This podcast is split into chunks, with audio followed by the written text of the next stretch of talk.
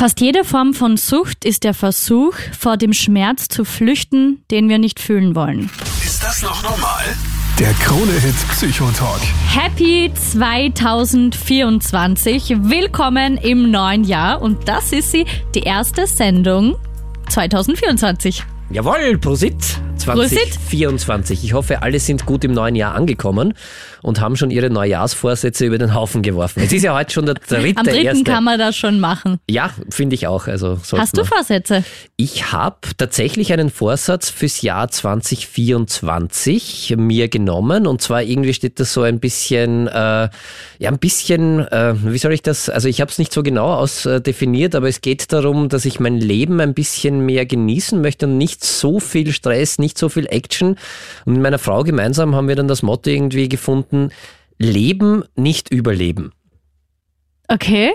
Also ich so musste jetzt als, kurz als nachdenken. Motto. Also Leben, wirklich das Leben genießen. Also das heißt nicht, dass wir nichts mehr machen, überhaupt nicht. Aber wirklich das, was ist, auch ein bisschen mehr genießen und nicht Bewusster. überleben im Sinne von in so einem Hamsterrad drinnen sein und ganz viel arbeiten, auch wenn mir meine Arbeit extrem viel Spaß macht. Aber man muss trotzdem ein bisschen auch immer wieder schauen, auch als Psychotherapeut in Ausbildung unter Supervision muss man auf sich ein bisschen schauen. Und da kann es schon passieren, dass äh, man vielleicht zu viel macht und da wieder mal ein bisschen runter Das finde ich Gas. sehr gut, dass du deine eigenen Tipps, die du immer so gibst, auch selber anwendest. Ich versuche es zumindest. Zumindest ja. Also ich, ich habe es mir vorgenommen. Es ist ein Vorsatz. Nein, das ist mein Vorsatz. Hast du Vorsätze fürs äh, neue Jahr? Ich habe mal begonnen, immer dieselben Vorsätze wie jedes Jahr. Viel Reisen, viel Musik, viele Konzerte, viel Erleben. Und dann dachte ich dieses Jahr, hm, vielleicht sollte ich es mal ein bisschen ruhiger angehen und habe auch Me-Time mehr eingeplant. Also wirklich Sachen, wo ich einfach mal allein bin, ein Buch lese und auch wirklich so ein bisschen zur Ruhe kommen, weil das kann ich nicht so gut. Ja, gut, oder? Ist eigentlich wirklich, ja. Schöne Vorsätze. Schauen wir mal, wie lange. Hast du es bislang äh, geschafft? Ich meine, es ist ein bisschen schwierig, ne? Du wirst noch nicht so viele Reisen in den letzten drei Tagen unternommen haben. Und Konzerte wahrscheinlich auch nicht, Aber, aber die Me-Time. Me-Time habe ich ausgenutzt. Sehr gut, sehr passend gut. zu unserem ersten Thema des Jahres. Ich hatte Zeit allein, ich habe ein Buch gelesen und da habe ich gleich ein Zitat gefunden. Heute Mhm. stellen wir uns nämlich die Frage, bin ich süchtig? Wir klären alles, was du zum Thema Sucht wissen solltest und wo du Hilfe bekommst. Und das Buch, was ich von meiner Oma zu Weihnachten bekommen habe, das heißt Ich denke, also bin ich mir im Weg von Andrea Weidlich. Und da gibt es einen Satz, den habe ich mir angestrichen. Fast jede Form von Sucht ist der Versuch, vor dem Schmerz zu flüchten, den wir nicht fühlen wollen. Den wollte ich dir vorlesen und fragen, ob du das auch so siehst. Das sehe ich auch so, ja. Also kann ich unterstreichen, super Satz und fasst es eigentlich ganz gut zusammen, weil Sucht ist äh, wieder f- oft irgendwie so, wenn man sagt, wenn man süchtige Menschen denkt, dann hat man gleich so ein Bild, das ist irgend so jemand, der sich nicht unter Kontrolle hat, der irgendwie schwach ist, der äh, sein Leben nicht auf die Reihe bekommt, äh, hat man sofort so ein, so ein Bild vor Augen und das ist ja Teil des Problems irgendwie, weil das ja so eine Stigmatisierung ist und das überhaupt nicht stimmt. Also Sucht ist ein Riesenproblem, nicht nur in Österreich, auf der ganzen Welt. Äh, Es gibt allein in Österreich äh, äh, zwei Millionen Menschen circa, die irgendwie suchtgefährdet oder auch suchterkrankt Zwei sind. Millionen. Ja, da gehört aber Nikotin, Alkoholsucht, das sind übrigens die Top 2, also Nikotin weit über eine Million Menschen, die äh, nikotinabhängig ist, also Rauchen, da zähle ich jetzt auch dazu. Stimmt, es wäre eigentlich ein guter Vorsatz gewesen, mit dem Rauchen aufzuhören. Äh, Du, ja. es ist der erste, der dritte. Ja, ja, genau. äh, schauen wir mal. Ja, na, wollte ich eher machen. Nein, aber zurück zum Thema. Äh, Alkoholsucht, das sind 1,2 Millionen Menschen gefährdet in Österreich und da gibt's nicht so ganz genaue Zahlen, aber man hat es einmal versucht, in einer Studie zusammenzufassen und hat sich angeschaut, wie viele Menschen in Spitälern denn wegen Suchterkrankung, wegen Alkoholabhängigkeit behandelt wurden. Und das kann ja auch sein, dass das aufkommt, wenn die gar nicht wegen Alkoholabhängigkeit ins Spital kommen, sondern wegen einer anderen Erkrankung und sich dann herausstellt, dass da eine Suchtproblematik im Hintergrund auch ist. Und da ist man auf die wirklich erschreckend hohe Zahl gekommen. Das sind äh, knapp 400.000 Menschen in Österreich, die alkoholabhängig sind. Also das sind die zwei Spitzenreiter. Und weil man ja oft mit Sucht irgendwie so opioidabhängige Menschen irgendwie in Verbindung bringt, das ist eine ganz kleine, geringe Zahl im Vergleich dazu. Das sind so um die 40.000. Also wir haben Nikotin über eine Million, Alkohol fast 400.000, also diese legalen Drogen, die abhängig machen können und abhängig machen. Und Opioide, also da ist Heroin und sowas dabei, das sind nur unter Anführungszeichen knapp 40.000 Menschen. Und auch wenn man sich die Todeszahlen anschaut, also es äh, Tod für Tod verantwortlich durch Nikotin über 15.000 Menschen jährlich in Österreich. Jährlich. Durch Alkohol 8.000. Also das sind wirklich Das sind enorme Zahlen. Zahlen, ja. Und deshalb ganz, ganz wichtiges Thema und freue mich, dass wir diese Sendung heute machen, weil es aus meiner Erfahrung, und ich arbeite in einer Klinik hauptberuflich, die sich äh, mit SuchtpatientInnen auseinandersetzt. Und es gibt ganz, ganz wenig Wissen und deshalb auch viele Vorurteile und viele Stigmata, die es da mit Suchterkrankungen gemeinsam gibt, was es oft sehr, sehr schwer macht, sich dann auch Hilfe zu holen, weil man ja nicht. Ich glaube, viele schämen sich auch dafür, kann ich mir vorstellen. Ja. Also dieses Eingestehen ist sicher schwer und ich muss selber sagen, wenn ich das Wort Sucht höre, mein erster Gedanke sind dann Alkohol und Drogen. ja. Aber es gibt ja auch ganz viel andere Süchte. Ja, es gibt natürlich auch Verhaltenssüchte, also substanzunabhängige Süchte, sagt man dazu. Da kann alles dazugehören, zum Beispiel Shopping, also Kaufsucht ganz groß oder auch Social Media Sucht, Ja, Internetsucht. Smartphone, ja. Internetsucht sind wir mittlerweile am aufsteigenden Ast. Also die Das holt, holt auf, ja, da sind wir so bei 70, 80.000 Menschen geschätzt jetzt in Österreich, was gar nicht so wenig ist. Tendenz stark steigend. Äh, Aber auch Sport kann süchtig machen, Essen kann süchtig machen, Sex kann süchtig machen. Also riesiges Thema. Und kannst du deinen Satz nochmal sagen? Weil ich finde das großartig. Meinen weil das, schlauen Ja, weil das fasst irgendwie gut zusammen. Fast jede Form von Sucht ist der Versuch, vor dem Schmerz zu flüchten, den wir nicht fühlen wollen. Und das steckt ganz, ganz oft dahinter, dass da wirklich, dass man süchtig wird oder krank wird, weil man eben einen Schmerz vielleicht nicht aushält und da gar nicht so selber schuld dran ist. Also spannendes Thema, freue mich sehr, dass wir heute darüber reden. Ja, es gibt auf jeden Fall ganz viele Psycho-Facts und was richtig, richtig cool ist, wir fassen dir die jetzt alle online zusammen. Und zwar haben wir eine neue Instagram-Seite für dich erstellt, weil das ganz oft angefragt wurde in der Krone-Hit-Community. Die kannst du finden unter psychotalk.at. Also adde uns gerne, da gibt's zu jeder Folge viele spannende Reels, ähm, Beiträge und auch Fakten. Und wir stellen uns jetzt gleich mal die Frage, ab wann bin ich eigentlich abhängig? Du bist nicht allein. Hallo, hier ist die Lisa aus Graz und ich nehme mir schon lange vor, dass ich mit dem Rauchen aufhöre. Und jedes Jahr im Jänner versuche ich es, aber spätestens am 1. Februar bin ich schon wieder voll dabei und pfeife einfach drauf. Und bis jetzt habe ich es eigentlich immer belächelt, wenn wer zu mir gemeint hat, ich bin süchtig. Aber eure Sendung hat mich wirklich zum Nachdenken gebracht. Und jetzt wollte ich von euch wissen, woran erkenne ich überhaupt, dass ich wirklich süchtig bin oder ob ich vielleicht einfach nur zu faul bin, dass ich aufhöre. Super gute Frage. Daniel, die kannst du dir auch selber stellen. Ja, als Raucher, der ich auch bin, bin ich süchtig, ja, muss ich sagen. Also ich habe eine Sucht, ich bin nikotinabhängig. Es gibt sogar eine eigene Klassifizierung im, im Diagnosebuch für Nikotinabhängigkeit. Und woran erkenne ich eine Sucht? Das ist oft gar nicht äh, so leicht. Eigentlich schon leicht, weil es gibt relativ klar definierte Kriterien. Man kann so sagen, wenn äh, kontrollierter Konsum irgendwann unkontrolliert wird, dann beginnt's dann beginnt eine Abhängigkeitserkrankung. Und da gibt es sechs Kriterien. Und wenn drei davon über einen Zeitraum von über einem Monat erfüllt sind, also drei von den jetzt gleich folgenden sechs Kriterien, dann kann man eine Abhängigkeitserkrankung, ein Abhängigkeitssyndrom diagnostizieren in der Psychologie. Jetzt bin ich wirklich gespannt. Und Kriterium Nummer eins, und ich finde das mit dem Rauchen ist es großartig, weil da finde ich mich sehr gut wieder und also stimmt schon. Also erstes Kriterium ist, dass man so einen starken Wunsch oder Zwang hat, das Suchtmittel zu konsumieren oder die Substanz zu konsumieren.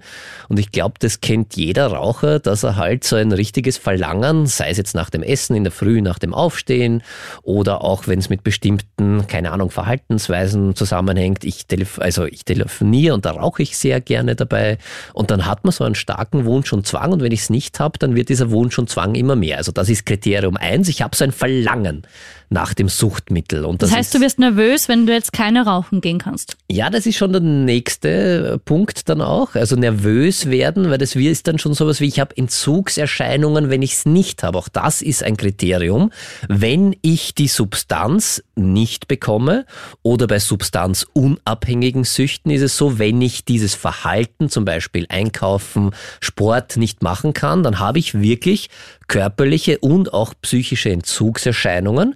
Ich beginne dann wirklich unruhig zu werden, ich werde nervös, ich an, kann anfangen zu zittern, zu schwitzen, mein Herz kann schneller Also wirklich schlagen. auch körperliche Symptome schon. Ja, auch körperliche Symptome und das ist äh, nicht zu unterschätzen. Gerade bei Alkohol nämlich sind diese Entzugssymptome zum Teil lebensgefährlich. Also es kann lebensgefährlich werden. Das ist das einzige Suchtmittel, wo ich keinen kalten Entzug machen sollte, wenn ich wirklich viel konsumiert habe davor, weil das wirklich zum Tod führen kann. Also ich kann Heftig. dann tatsächlich epileptische Anfälle bekommen, wenn ich von Alkohol entziehe und das kann dazu führen, dass ich wirklich sterbe. Also Alkoholentzug ist einer der gefährlichsten überhaupt. Wenn man wirklich lange Zeit viel Alkohol getrunken hat, muss man das unbedingt unter fachärztlicher Aufsicht im besten Fall stationär in einem Spital machen, weil das wirklich gefährlich werden kann.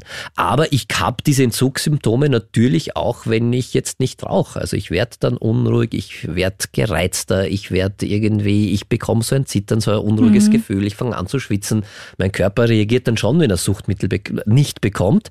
Also das ist das Zweite. Wenn ich Entzu- ganz kurz, ein Bekannter von mir ähm, fliegt oft gern in die USA und bucht absichtlich keinen Direktflug, damit er irgendwo in Europa nochmal landet und nochmal eine Hatzen gehen kann. Zitat. Könnte man sagen, das ist eine gute Mischung aus beiden. Also dieser Wunsch und Zwang ist sehr, Ja. sehr groß. Also Kriterium eins und dann auch, um die Entzugssymptome zu lindern, verändere ich ganz viel. Und da sind wir jetzt wahrscheinlich auch schon irgendwie beim dritten Punkt äh, oder beim dritten Kriterium.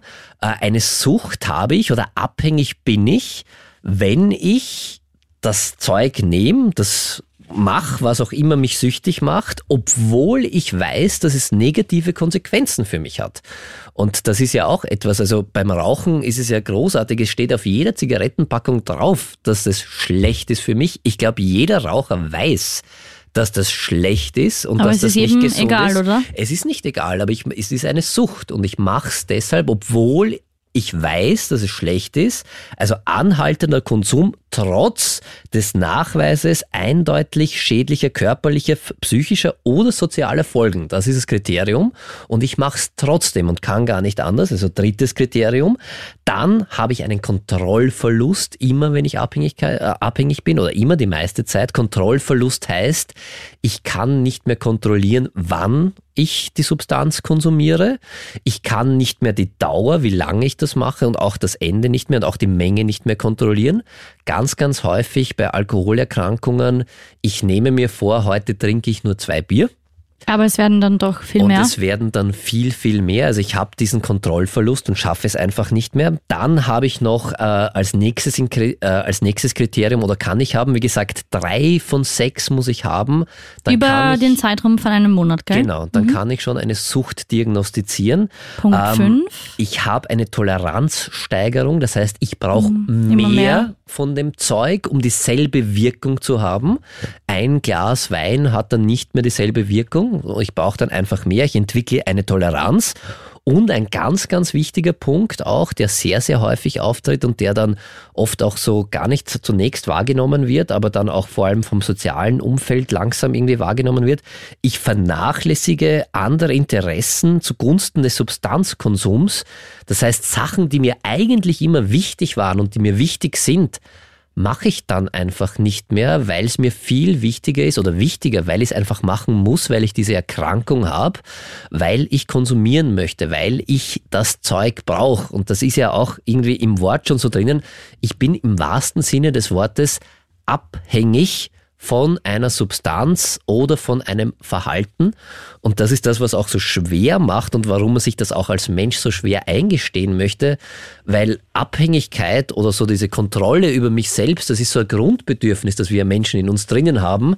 Und sobald ich aber süchtig bin und eine Abhängigkeitserkrankung habe, dann habe ich das nicht mehr. Das heißt, ich äh, ich bin die ganze Zeit dabei, im süchtigen Verhalten ein Grundbedürfnis von mir massivst mit den Füßen zu treten, weil ich habe die Kontrolle nicht mehr und ich bin nicht mehr frei und ich kann nicht mehr selbst entscheiden, sondern ich brauche diese Substanz und das macht es ganz, ganz schwer und deshalb verleugnen wir alle, die süchtig sind, so lange und so gern auch, dass wir süchtig sind. Weil das darf einfach nicht Das sind sein. halt so typische Sätze, wenn es dem Umfeld fällt, wenn man so sagt, puh, du rauchst schon ein bisschen viel, magst nicht mal aufhören. Ha, ich könnte eh jederzeit. Genau, ja. Ähm, und na, so schlimm ist ja gar nicht. Und Und wir reden es uns auch schön, irgendwie Ja. diese negativen Konsequenzen. Jeder Raucher kennt diesen einen Opa aus äh, dem Ver- Verwandtenkreis, der 100 Jahre geworden ist, obwohl er jeden Tag 40 Zigaretten geraucht hat. Mhm. Und wir hoffen alle, dass wir da auch dazugehören, auch wenn wir wissen, dass es wahrscheinlich nicht so ist. richtig spannend. Check gern mal bei dir im Kopf jetzt so diese sechs Kriterien, ob das vielleicht zutrifft. Könntest dir auch probieren, das gleich in einen Neujahrsvorsatz zu verwandeln.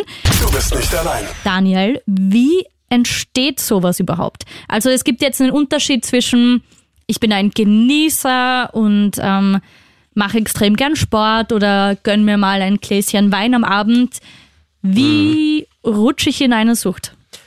Das geht oft sehr schleichend und bekommt man gar nicht so mit, weil am Anfang steht oft gera- gerade bei, bei substanzabhängigen äh, Süchten der Genuss ganz am Anfang. Also wir leben in einem Land, wo es auch dazugehört und wo es genussvoll sein kann, ein gutes Glas Wein am Abend zu trinken oder so ein Feiertagsbierchen sich einmal zu gönnen oder auch einmal einen Rausch zu haben mit Ja, Freunden. ist ja bei uns auch komplett normal, sag ich mal. Also ich habe eine Zeit Ja. lang wirklich gar nichts getrunken und musste mich ständig rechtfertigen. Warum trinkst du nichts und was ist, was ist los mit dir? Ja, stimmt, gehört dazu, mehr Ja. oder weniger. Ich finde das, nachdem ich sehr viel mit suchterkrankten Menschen arbeite, nicht gut, weil, äh, oder halt ja sehr bedenklich oder bedenklich. Sie macht es halt für wirklich suchterkrankte Menschen sehr, sehr schwer, dann sich Das da halt überall dem Suchtmittel zu entziehen, auch also gerade bei Alkoholabhängigkeit, weil es überall dazu ist. Aber am Anfang steht meistens auch halt einmal der Genuss und ich genieße es. Irgendwann kann aus diesem Genuss auch Gewohnheit werden. Das heißt, ich bin's gewohnt einfach. Es gehört dann dazu, dass man zum Beispiel, jetzt hatten wir gerade Silvester, dass man da einen Sekt Mhm. trinkt.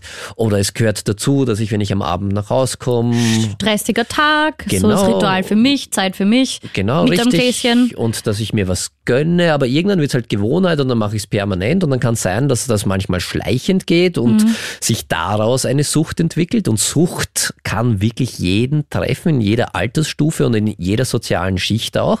Und ganz, ganz häufig, aber bei einer Suchterkrankung hat das Suchtmittel auch eine ganz bestimmte Funktion. Und da komme ich jetzt auf deinen Satz zurück, den Der du am so Anfang toll. äh, vorgelesen hast, ja, weil die Sucht ist oft nur die Spitze des Eisberges. Aber sag deinen Satz nochmal aus, den, aus deinem schlauen Buch, das du zu Weihnachten geschenkt bekommen Ja, hast. danke Oma. Ja. Ähm, sie hat mir das Buch Ich denke, also bin ich mir im Weg geschenkt und da habe ich den Satz fett unterstrichen, passend für heute. Fast jede Form von Sucht ist der Versuch, vor dem Schmerz zu flüchten, den wir nicht fühlen wollen. Genau, und wenn ich halt nicht gelernt habe, mit diesem Schmerz umzugehen oder wenn ich nicht die Kompetenzen habe, äh, dass ich äh, den Schmerz, das Problem, das es da gibt, irgendwie anderwertig löse, dann ist ein Suchtmittel großartig, weil, äh, muss man jetzt ganz offen und ehrlich sagen, und wir wollen ja hier offen und ehrlich und ohne Tabus reden, Suchtmittel funktionieren, weil sie funktionieren. Also weil das leibend ist und weil das in unserem Hirn was auslöst. Wenn ich jetzt Alkohol trinke, dann löst das in meinem Hirn, das dockt an gewisse Rezeptoren an und das äh, aktiviert mein Belohnungssystem im Hirn. Nucleus accumbens heißt dieser Bereich im Hirn und der stößt dann Dopamin aus und Dopamin heißt für mich, das fühlt sich leibend an.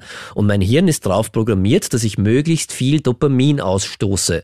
Und das kann ich machen, indem ich zum Beispiel einen Menschen, den ich gern habe, umarme, indem ich mich mit Menschen treffe, indem ich irgendwas mache für andere, indem ich eine Aufgabe löse, indem ich irgendetwas gut gemacht habe, indem ich Lob bekomme, indem ich Anerkennung bekomme. Da wird immer auch Dopamin ausgestoßen.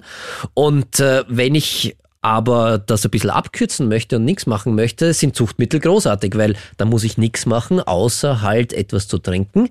Und äh, bei Alkohol zum Beispiel, und dann wird das auch aktiviert und das fühlt sich gut an. Und ich kann es natürlich super einsetzen, so wie das in deinem Satz da schön beschrieben Ich habe ist. noch einen guten Satz. Wenn ich Schmerzen habe, wenn es mir nicht gut geht, dass ich dann halt etwas trinke und brauche, um oder brauche, dass ich dann was trinke, dann geht es mir besser und das kann sich halt dann verselbstständigen irgendwann. Und wenn ich nur noch das als einzige Ressource habe, dass ich sage, okay, wenn ich Schmerzen habe, wenn ich Probleme nicht lösen kann, dann weiß ich, diesen Schmerz kann ich aushalten mit Alkohol zum Beispiel oder anderen Suchtmitteln, dann wird es halt gefährlich, weil dann Gefahr sehr groß ist, dass ich schnell, relativ schnell in eine Sucht hineinschlitter. Und über diese Sucht schreibt in meinem schlauen Buch wer. Ja. Und den Satz finde ich auch richtig stark.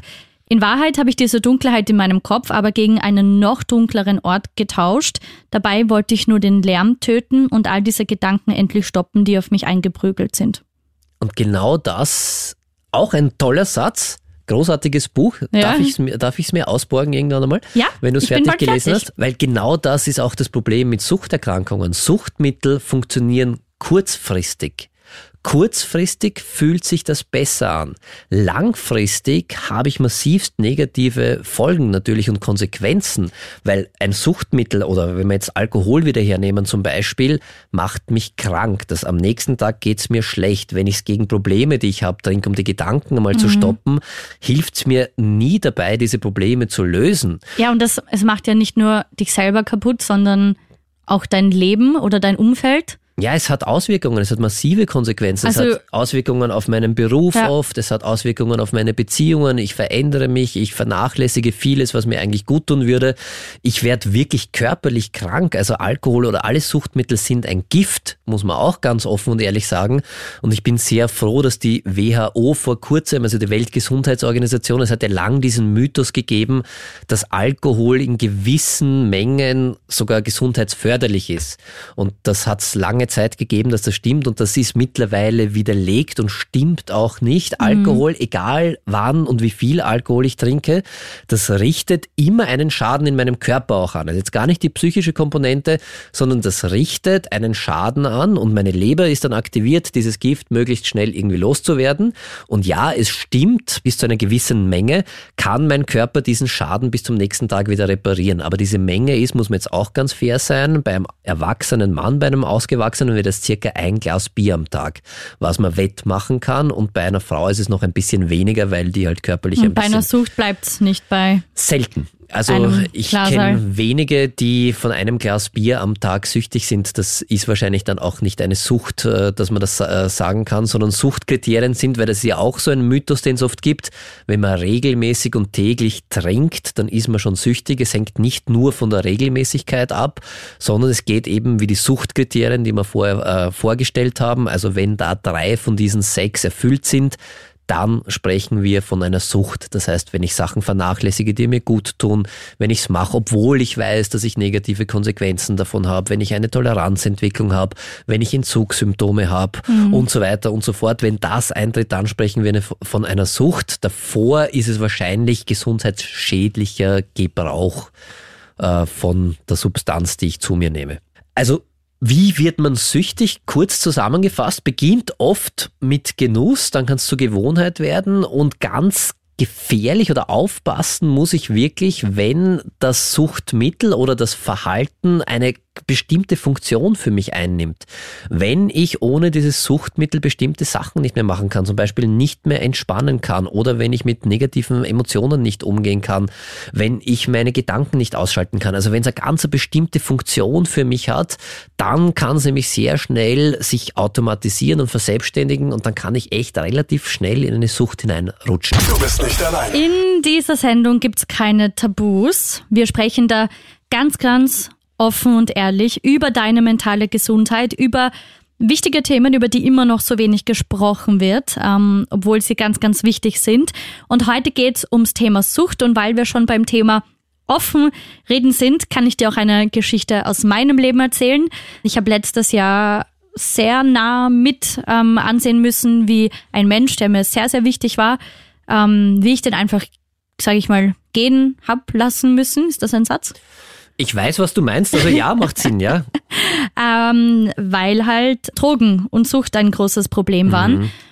Und ich irgendwann einfach gemerkt habe, ich kann nicht mehr, das geht so nicht weiter. Und wenn dieser Mensch selber nichts ändern kann, steht man auch irgendwann selber mit seiner Hilfe an.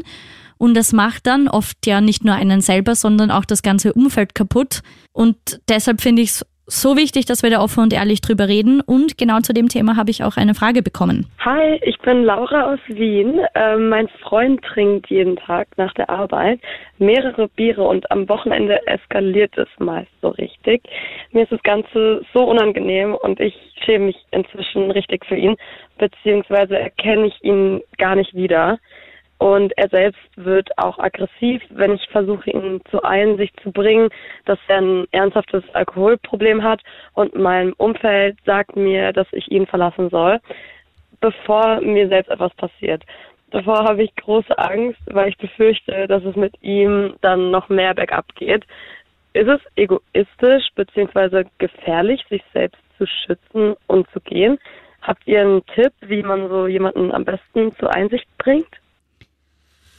Oh, ich, ich halte mich bei dem Thema, glaube ich, am besten raus, Daniel. Na, ich kann das voll verstehen und das ist äh, wirklich eine unglaublich schwierige Situation, yep. in der man da ist als Angehöriger und wenn man das mitbekommt.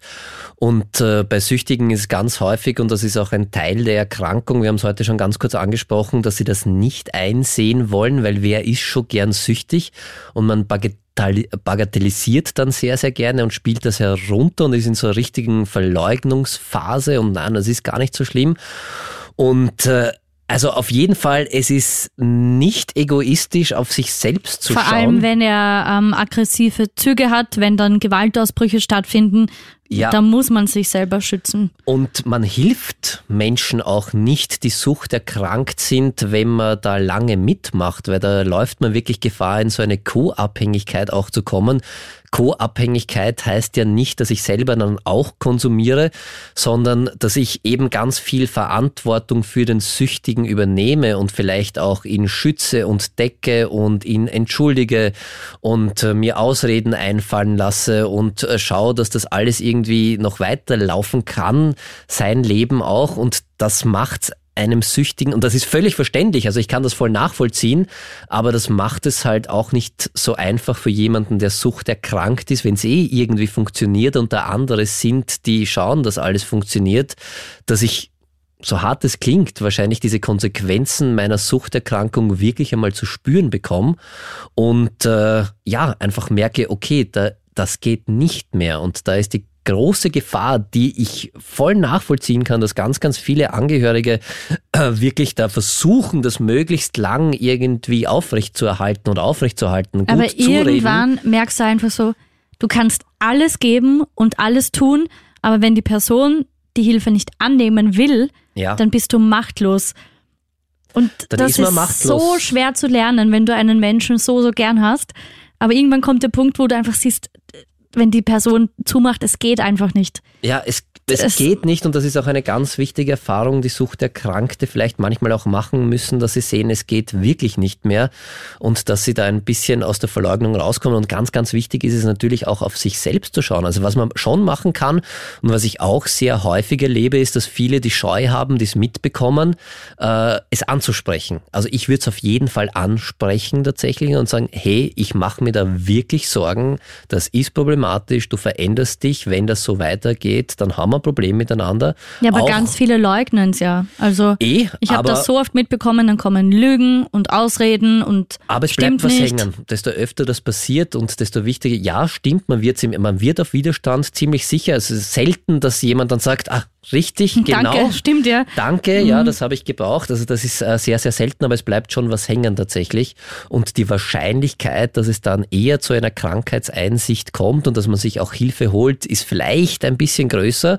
Und vor allem sollte man, finde ich, als, als Angehöriger, als Betroffener, der das sieht, auch nicht davor zurückscheuen, sich selbst Hilfe zu holen. Es gibt da wirklich super Angebote in äh, Österreich bei der Suchtberatung auch als Angehöriger anzurufen, wo man sich dann professionelle Hilfe holen kann, wo man sich Kostet auch mit was? Nein, wo man sich okay. auch mit anderen Angehörigen austauschen kann und die ja auch schon viel Erfahrung gemacht hat und vor allem dann auch lernt, für sich selbst auch Grenzen zu setzen, weil es ja auch nicht so leicht ist, wenn ich da einen Menschen wirklich sehr, sehr gerne habe, mhm. der aber massiv in der Verleugnung seiner Suchterkrankung ist und nicht einsichtig ist, den dann auch einmal zu sagen, okay, ich nehme mich jetzt zurück und das geht von meiner Seite aus nicht mehr und ich ziehe da jetzt eine Grenze. Das ist ein riesig schwieriger Schritt oft und das braucht es aber manchmal und da braucht aber auch der Angehörige Hilfe und genauso gleichzeitig natürlich auch der Suchterkrankte. Also das ist ein, ein, ein sehr, sehr schwieriges Unterfangen, das man alleine fast nicht bewältigen kann und da kann ich jedem wirklich nur dazu raten, zu sagen, okay, ich muss mir da professionelle Hilfe zur Seite holen, ich habe da jemanden, mit dem ich reden kann, der auch eine Ahnung von dieser Erkrankung hat, der, damit ich auch sehe, okay, das ist zum Teil normal bei einer Suchterkrankung, dass der jetzt so reagiert. Das hat jetzt nichts mit mir zu tun, Mhm. Ja, ich sondern kann das ist dafür und Teil der Erkrankung und der mir auch dabei hilft, dass ich auf mich selbst schauen kann und ich mich selbst abgrenzen kann, weil natürlich ist das eine riesige Belastung, nicht nur für den Suchterkrankten, sondern auch für das Fürs ganze, ganze Umfeld, ja. Ja, natürlich, ja. Du bist nicht allein. Vielleicht hast doch du auf deiner Neujahrsvorsatzliste stehen, weniger rauchen, weniger trinken, mehr Sport, gesünder leben. Und vielleicht hast du sogar heute, drei Tage im neuen Jahr, diese Vorsätze schon gebrochen. Und genau Ich deshalb, wollte gerade applaudieren, falls du gesagt hättest, du hast Durchgehalten? Sie, ja, ja. Äh, vielleicht hast du sie auch durchgehalten. Bravo, gratuliere, sehr gut gemacht. Ja. Drei Days, uh.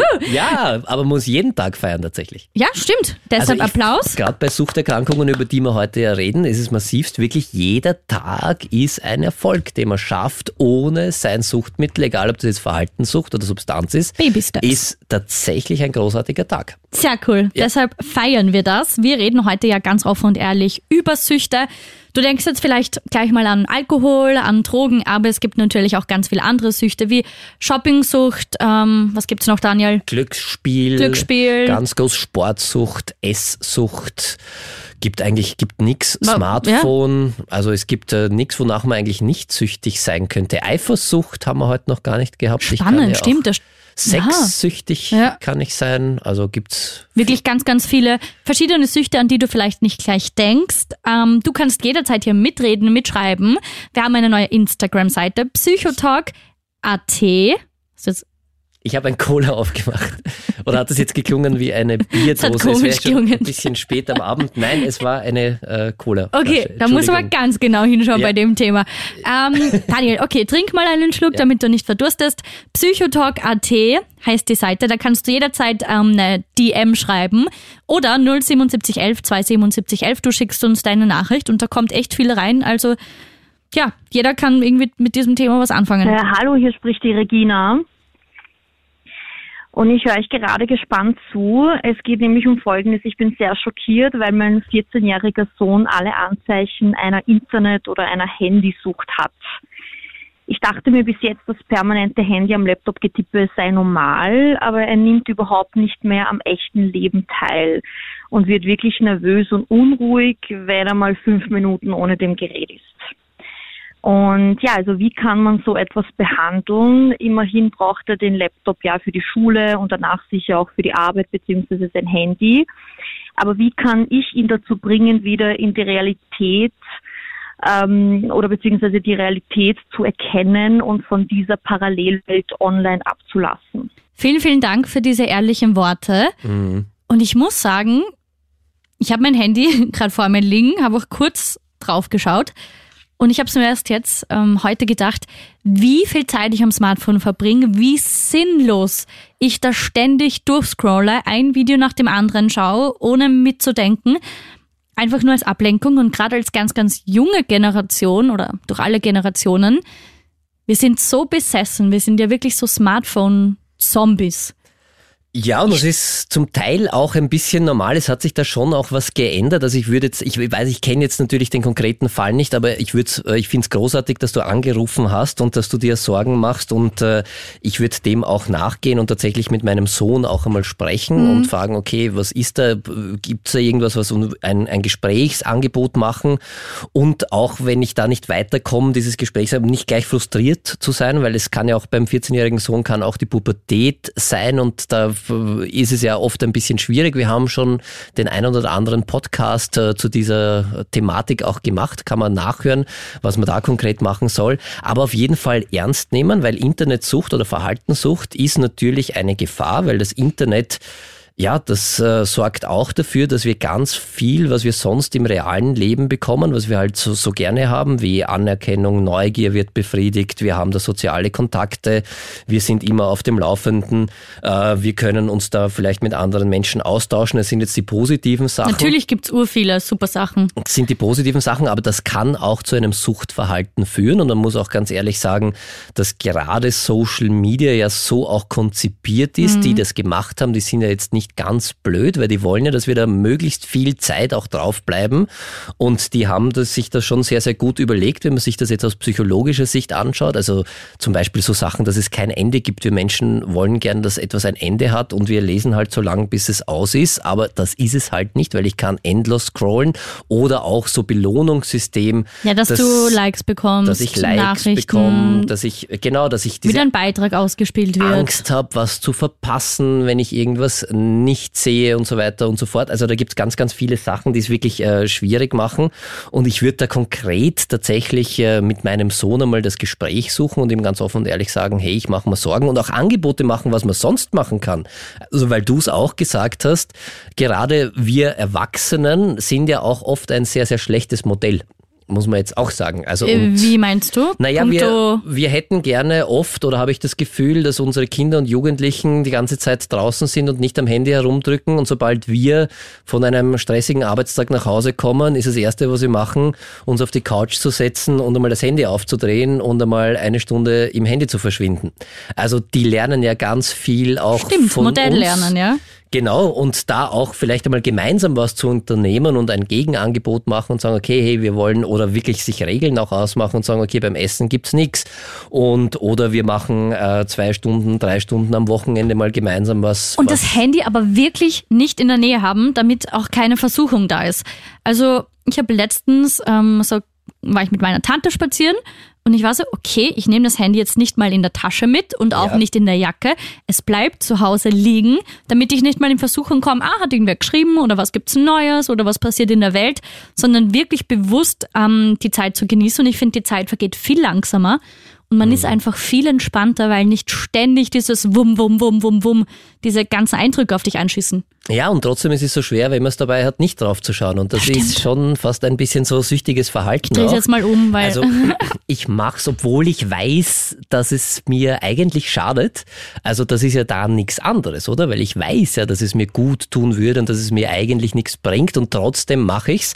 Und jetzt um auf die Hörerin noch zurückzukommen, also ich würde das Gesprächsang äh, das Gesprächangebot auf jeden Fall einmal stellen. Und wenn's schwierig ist, dann echt wirklich professionelle Hilfe auch holen. Es gibt ein großartiges Angebot auch vom äh, Land oder vom Staat Österreich, das heißt Gesund aus der Krise, wo gerade für Jugendliche, aber auch für Eltern, die sich da hinwenden können, wir haben es auf kronehit.at verlinkt und wo man bis zu seinem 21. Lebensjahr gratis Psychotherapie auch bekommt. Das ist Super gratis, ist. da muss man sich anmelden, da wird auch geschaut, dass das wirklich ein Psychotherapeut, eine Psychotherapeutin in der Nähe ist oder auch eine klinische Psychologin.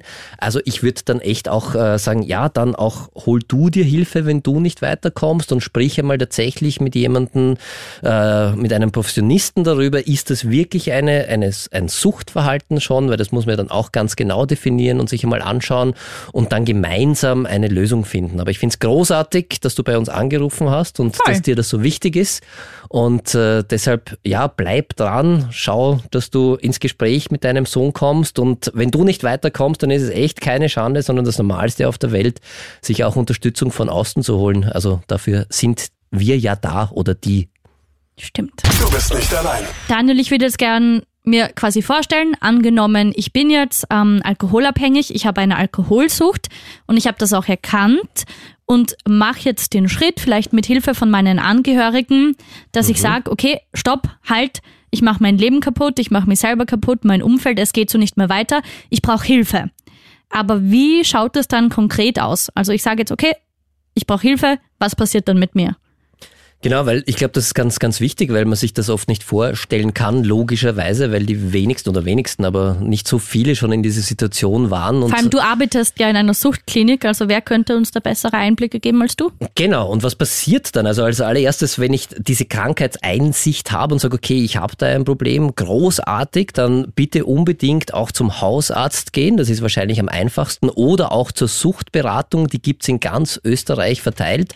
Psychosoziale Dienste, Suchtberatung Suchtberatung. Wir haben es auf KroneHit.at auch verlinkt. Da gemeinsam mal hingehen, einen Termin ausmachen. Da passiert nichts Schlimmes, überhaupt nicht, sondern dann gibt es dann Menschen, so wie ich einer bin zum Beispiel, äh, mit dem man mal ein Gespräch hat. Da wird das äh, mal ganz genau angeschaut. Okay, worum geht's da genau? Äh, was sind die Hintergründe? Wie viel wurde getrunken? Um jetzt bei Alkoholabhängigkeit zu sein, was war die Funktionalität? Gibt es ein, ein Vorgespräch? Wie geht's mir gesundheitlich? Dann wäre der nächste Schritt einfach, da muss man schauen, okay, wir brauchen wahrscheinlich einen Entzug vor, äh, zuerst. Also gerade bei Alkoholabhängigkeit würde ich einen Entzug immer unter fachärztlicher Aufsicht machen, weil Alkoholentzug kann sehr gefährlich werden, mhm. kann tatsächlich lebensgefährlich werden, wenn ich da nicht aufpasse und das versuche selber zu machen. Und ganz, ganz wichtiger Punkt, es gibt super Medikamente, einen Entzug äh, erstens aushaltbar zu machen, dass er nicht so schlimm ist und zweitens auch, um keine Hirnschäden davon zu tragen. Weil Alkohol, auch wenn es eine legale Droge ist, ist schon ein Suchtmittel, das im Hirn ganz viel Schaden anrichten kann und vor allem kann es dann ganz viel Schaden anrichten, wenn ich versuche, von heute auf morgen aufzuhören. Ich glaube, das ist einem oft auch nicht so bewusst, weil genau. Alkohol halt allgegenwärtig ist. Und, und es ja, voll. Und es passiert dann nichts Schlimmes, sondern dass man mit einem Arzt gemeinsam schaut, was ist die beste Lösung, welche Medikamente brauche ich, ist es vielleicht notwendig, dass ich in ein Spital gehe und das im Spital mache, dann werde ich zunächst einmal einen körperlichen Entzug machen. Ein körperlicher Entzug ist relativ schnell vorbei, das dauert maximal 10 bis 14 Tage. Wirklich? Dann bin ich komplett körperlich entzogen und dann habe ich keine körperlichen Entzugserscheinungen mehr. Dann geht's ein bisschen an die psychische Seite, weil wie wir heute ja schon mehrfach gesagt haben, ein Entzug ist ja nicht nur äh, eine, eine, eine Sucht, hat ja in erster Linie auch einen psychischen Hintergrund. Und dann wäre es sehr sinnvoll, etwas äh, zu machen, wie zum Beispiel eine Suchtentwöhnung. Das kann man in unterschiedlichen Einrichtungen machen. Das geht auch teilambulant oder ambulant. Das heißt, da muss ich nicht unbedingt in ein Spital gehen. Kann man auch machen. Also dort, wo ich zum Beispiel arbeite, da ist es so, dass man dann äh, acht bis zehn Wochen in einem Spitalsetting ist. Da gibt's, da ist man vorher schon körperlich entzogen. Das heißt, da ist man nicht mehr körperlich abhängig. Und dann schaut man sich dort gemeinsam mit vielen unterschiedlichen Therapeuten. Also das ist so ein Spitalsaufenthalt. Da ist man in einer Gruppe von neun Leuten bei uns. Da hat man jeden Tag eine Gruppe Gruppentherapie, wo es darum geht, ganz viel Wissen zu vermitteln, ganz viele Fähigkeiten zu lernen. Wie kann ich tatsächlich, weil das Suchtmittel hat ja eine Funktion gehabt mhm. in meinem Leben, wie kann ich dieses Suchtmittel ersetzen? Ich finde, so ein, ein, Bild ist immer für mich und für meine PatientInnen ist, ist Alkohol in dem konkreten Fall ist so wie eine Krücke, mit der ich durchs Leben komme. Wenn ich einen körperlichen Entzug mache, dann ist die Krücke weg. Aber das heißt ja noch nicht, dass ich Grad gehen kann. Und in der Entwöhnungstherapie schauen wir dann, okay, was braucht's? Gibt es ja. zunächst vielleicht andere Krücken, die nicht so schädlich sind? Kann ich irgendwas anderes machen, um es gut durch, durchs Leben zu kommen, ohne dieses Suchtmittel zu brauchen? Und vor allem dann auch, wie schaffe ich es überhaupt, ohne Krücke durchs Leben zu kommen? Und da schaut man sich dann einfach an. Und ohne rückfällig zu werden, dass ich die Krücke wiederhole. Genau, aber Rückfälligkeit, muss man auch ganz ehrlich sagen, ist eher die Regel und nicht die Ausnahme. Mhm. Wir sprechen bei Suchterkrankungen von einer chronischen Erkrankung. Das heißt, wenn ich einmal eine Sucht entwickelt habe, dann habe ich das wahrscheinlich oder ziemlich sicher für den Rest meines Lebens, weil bei einer Suchterkrankung Wirklich? entwickelt sich in meinem Hirn was um. Also mein Hirn baut sich durch die Sucht um und dieses Suchtgedächtnis nennt man das. Das bleibt auch für den Rest des Lebens. Das klingt jetzt wahrscheinlich sehr schlimm auf dem ersten, Es klingt schon dramatisch, weil es irgendwie so aus aussichtslos klingt? Nein, überhaupt nicht, weil das Leben ohne das Suchtmittel ist wunderbar und großartig. Das ist eine Erkrankung, die ich zwar ein Leben lang habe, aber mit der ich super leben kann. Und das ist oft die größte Gefahr tatsächlich beim Thema Rückfällen, dass wenn ich lange Zeit irgendwie abstinent lebe, also ohne zu konsumieren, dann geht's mir super. Dann geht's mir wirklich ausgezeichnet. Und dann vergesse ich oft oder kann es gar nicht glauben, dass ich ja diese Krankheit noch habe. Und das ist oft der ausschlaggebende Grund, warum ich dann irgendwie denke, okay, jetzt könnte ich es ja mal wieder probieren, weil mir geht's großartig. Also die gute Nachricht ist, es geht einem super, wenn man das Suchtmittel weglässt. Und das ist gleichzeitig ein bisschen auch die schlechte Nachricht, weil wenn es mir super geht, dann habe ich nicht mehr so am Schirm, dass ich eigentlich krank bin.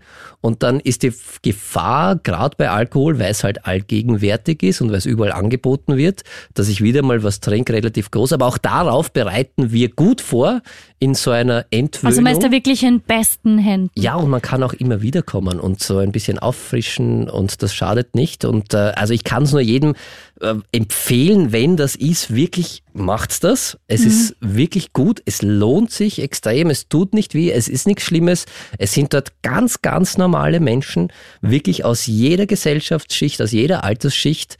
Und das hat nichts damit zu tun mit diesem alten Stigma, dass man sagt, um Gottes Willen, die Suchterkrankten, da stelle ich mir so und so vor und so bin ich ja noch gar nicht, sondern es sind ganz normale Menschen, es kann jeden treffen und es lohnt sich auf jeden Fall, so eine Suchtbehandlung, eine Entwöhnung zu machen und es tut nicht weh und im besten Fall geht es mir nachher wirklich langfristig viel, viel besser. Voll schön. Du bist nicht allein. Du bist mittendrin in der ersten Mental Health Talkshow Österreichs und wir haben für dich jetzt auch einen eigenen Instagram-Kanal erstellt, psychotalk.at.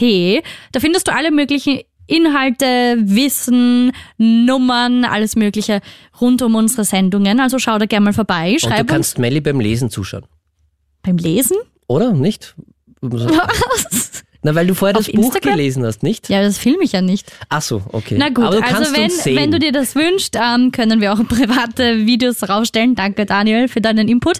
Auf jeden Man Fall. sieht, ich bin nicht so der Insta. Ja, das üben wir noch. Wir Ja, lernen. gut. Der Daniel hat aber, check das mal aus, schon ein Reel ähm, gemacht und ich finde, er stellt sich gar nicht so schlecht an. Also Mhm. gib ihm gerne ein paar aufmunternde Kommentare. Ja, bitte.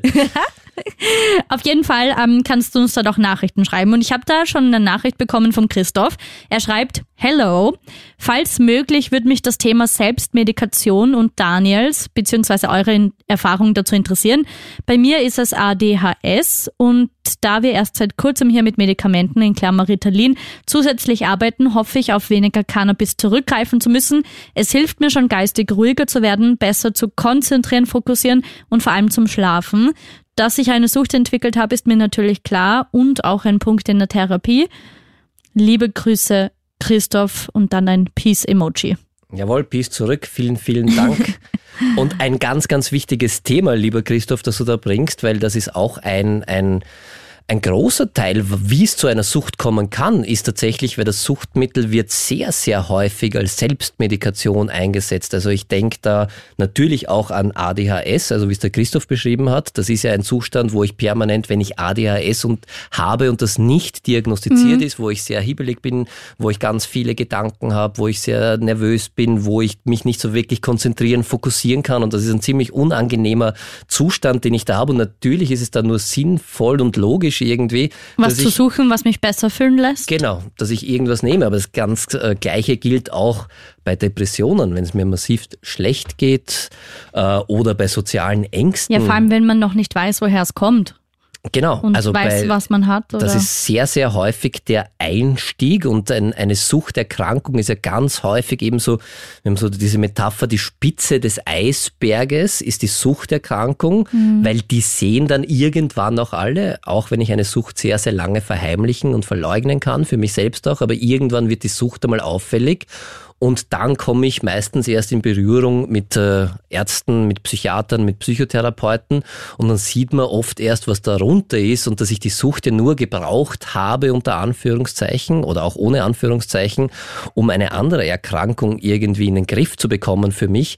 Und deshalb wäre es ganz wichtig und finde ich äh, deshalb auch so cool, dass wir diese Sendung machen und jetzt auch diesen Yes. coolen Insta-Account äh, haben, äh, weil es gibt natürlich bessere Möglichkeiten, wenn ich das weiß, äh, mit psychischen Erkrankungen, mit Belastungen umzugehen, äh, wo ich kein Suchtmittel brauche. Und das wäre natürlich der Optimalzustand, wenn ich mich schlecht fühle, dass ich mir gleich professionelle Hilfe hole und dass ich zum Arzt gehe, zum Psychiater gehe, zum Psychotherapeuten gehe und nicht versuche, das selbst zu heilen mit äh, Alkohol, mit Cannabis oder mit anderen Substanzen. Das wäre ein riesiger Schritt, aber äh, ist leider noch nicht so ganz äh, durchgedrungen überall. Deshalb ganz, ganz wichtig, dass wir da viel Wissen auch vermitteln und das auch weitertragen. Und ja, Selbstmedikation, also ich kann es verstehen, dass das jemand macht, aber ganz wichtig wäre oder im besten aller Fälle, in der besten aller Welten, äh, ja. geht man gleich und holt sich die Hilfe, die man braucht, dass man Suchtmittel nicht braucht. Und ich finde es großartig von Christoph, dass er dann den Weg trotzdem gefunden hat und äh, da jetzt äh, sich damit auseinandersetzt in Therapie. Super ist. stark. Ja, wirklich Respekt und äh, Peace zurück. Voll. Großartig, gut gemacht. Du bist nicht allein. Wir bekommen unter der 077 11 277 11 und auf unserem neuen Insta-Kanal psychotalk.at ganz, ganz viele Nachrichten von dir, die wir auch fleißig beantworten. Und eine darf ich dir jetzt mal vorspielen. Hallo Melli, hallo Daniel. Ich höre euch gerade zu bei eurem Psychotalk und es ist super interessant, wie ich finde. Ähm, ich meine, meine beste Freundin hat durch ihre Alkoholsucht wirklich alles verloren. Also sie hat da wirklich kein Geld mehr gehabt, keine Familie, die haben sich alle abgewendet von ihr. Und ich habe sie dann aufgenommen und es war echt eine harte Zeit. Aber jetzt muss ich echt sagen, nach fünf Jahren ist sie immer noch abstinent und sie ist wieder gut auf den Beinen und so. Also sie hat sich wirklich gut erfangen. Aber ich habe das Gefühl, hätte sie wirklich nicht alles verloren und hätte sie wirklich, also würde sie nicht vor gar nichts stehen, wäre sie nie so weit kommen, dass sie jetzt sagen kann, ja, es geht mir wieder gut. Also vielleicht ist es wirklich so, dass nichts haben, das dann einen bewegt dazu, einfach sich wirklich zu disziplinieren. Also es ist wirklich auch arg gewesen. Vielleicht habt ihr da irgendwelche Tipps und so, weil es, ich muss wirklich sagen, es war nicht so einfach für mich. Wie Mhm. geht, gehen Menschen aus der Umgebung mit solchen Menschen um? Habt ihr da Tipps, wie man da irgendwie besser damit umgehen kann oder wie man da helfen kann? Danke, danke für dein Vertrauen. Daniel, du hast ja Ich glaube, den besten Tipp hast du gerade selbst gegeben, weil äh, ja, du hast alles richtig gemacht, Ja. du hast dich nicht abgewandt von ihr, hast dir geholfen dabei und sie hat es geschafft, großartig. Und ja, leider ist es oft so, dass erst wenn man ganz unten ist und verliert, was einem wichtig ist, dass man dann dass man aufwacht. sich dann erst Hilfe holt, weil das wirklich diese Krankheitseinsicht ganz, ganz schwierig ist für jemanden, der Sucht erkrankt ist.